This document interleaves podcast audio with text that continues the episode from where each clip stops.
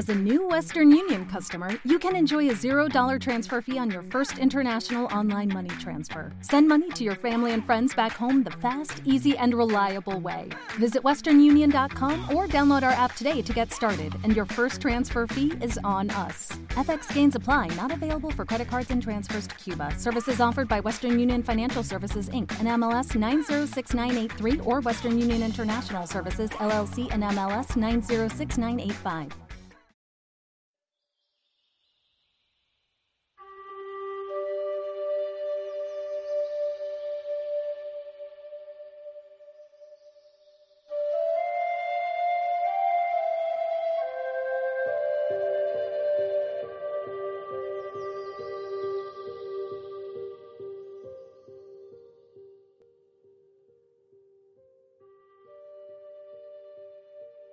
Allá por las tierras del rey que rabió, cuentan los que lo vieron, yo no estaba, pero me lo dijeron. O quizás eran tiempos de maricastaña, cuando las ranas tenían pelo y las gallinas tenían dientes. Érase una vez, había una vez.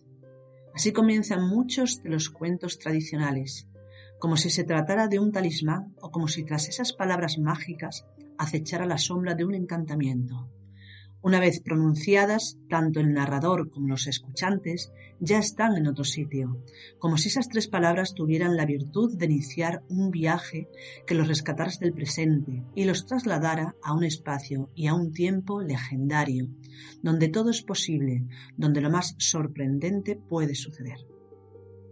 Palabras estas de Ignacio Sanz en su artículo Las palabras dichosas, algunas fórmulas para comenzar y acabar los cuentos de tradición oral. Bienvenidos a un capítulo más del curso de introducción a la simbología hermética. Aquí en Sendero a la Nada. Hoy hablamos de los cuentos tradicionales, del simbolismo hermético, de los cuentos y de las leyendas tradicionales.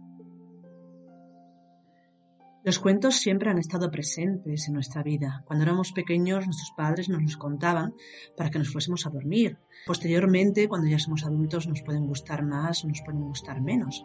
Pero la verdad es que los cuentos tradicionales forman parte del acervo cultural tanto en Oriente como en Occidente y es raro que alguna persona no conozca más, más de uno. De hecho, los cuentos son realmente antiguos. Hay cuentos que se remontan incluso a, a, 2000 años antes de Cristo, a 1500 años antes de Cristo, como por ejemplo pueden ser el Panchatantra hindú o el Jataka budista o los cuentos persas de Peris y Jins o los cuentos egipcios más adelante en el tiempo encontramos los cuentos de Charles Perrault en el, siglo XVI o más cercano ya en el siglo XIX, quizás los más conocidos son los cuentos de Hans Christian Andersen y los cuentos de los hermanos Grimm.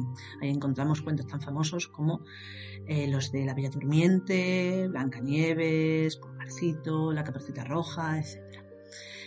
Hay así otros, otros cuentos también eh, muy conocidos y que forman parte de lo que sería todo ese conocimiento del símbolo y del mito más actual eh, que, conocemos de alguna manera todos, ya que se hacen muchísimas versiones, incluso pues en series o en películas, como pueden ser pues el cuento de Peter Pan de James Barry o el cuento de Alicia en el País de las Maravillas de Lewis Carroll o El Mago de Oz de Lyman Frank Baum o uno súper conocido ahora porque se han hecho las películas, El Señor de los Anillos de Tolkien.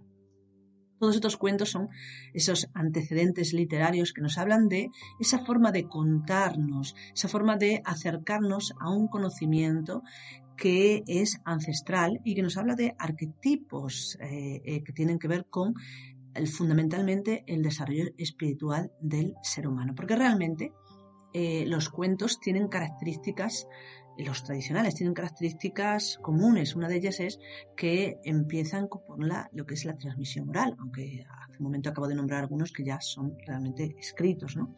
Pero los cuentos empiezan siendo, pues eso, una transmisión oral que se va transmitiendo de año en año, de persona a persona, y que van cambiando con el tiempo, van añadiéndose eh, determinados eh, elementos nuevos, perdiendo otros, pero que realmente hablan de la riqueza de todos los pueblos donde se han ido dando estas historias. Por lo tanto, se consideran realmente los cuentos como un patrimonio, perdón, patrimonio ético, simbólico de la humanidad y que van más allá de la psicología y más allá de la moral, porque a veces se entienden como si fueran meramente sueños con una, una enseñanza moral, y donde se nos habla de ciertos aspectos de la psicología. Aunque esto no, es o sea, no, no, está mal, es decir, es cierto en, cierta medida, eh, la realidad es que los cuentos nos hablan de arquetipos muchísimo más profundos, nos están hablando de nuestra realidad espiritual y de cómo podemos realmente eh, eh, recuperar esa realidad espiritual que de alguna manera,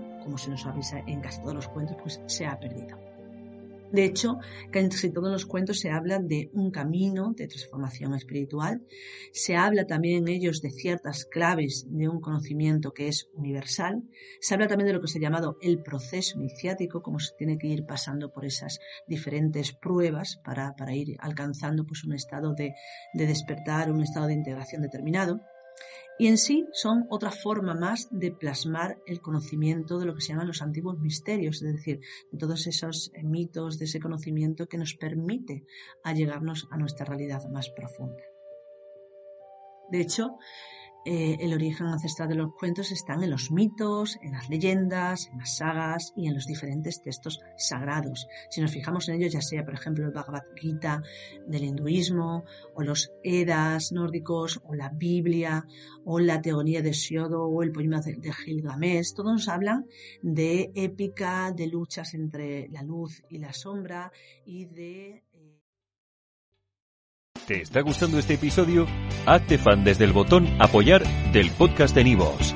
Elige tu aportación y podrás escuchar este y el resto de sus episodios extra. Además, ayudarás a su productor a seguir creando contenido con la misma pasión y dedicación.